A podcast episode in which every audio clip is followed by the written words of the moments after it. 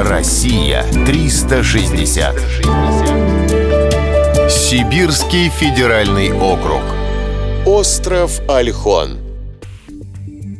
Остров Альхон Удивительно красивое место на Байкале. Его длина составляет 70 километров, а наибольшая ширина — 15 километров. Восточный край острова обрывается к воде скалистыми утесами высотой до 80 метров, а западный полого спускается к мелководным заливам, так называемого Малого моря.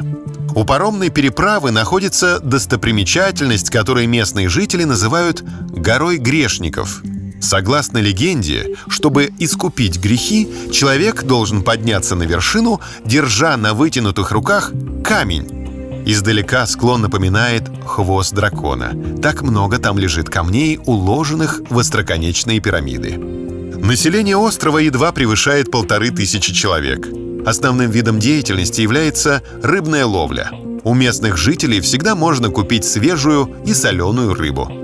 Обязательно стоит попробовать байкальскую уху из омуля, салат из свежей черемши и жареные грибы с папоротником в сметане.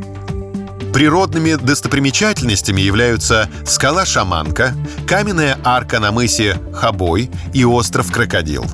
Живописные песчаные дюны у поселка Хранцы – в этом месте Альхон от материка отделяет пролив Малое море шириной около 20 километров. Противоположный берег украшают белоснежные островерхие сопки. Но более всего поражают необычные свойства байкальской воды.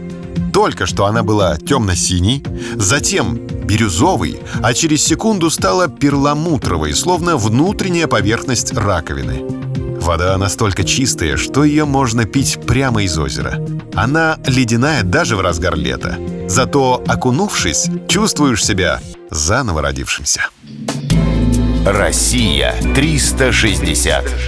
Всегда высокий градус знаний. Только на радиоискатель.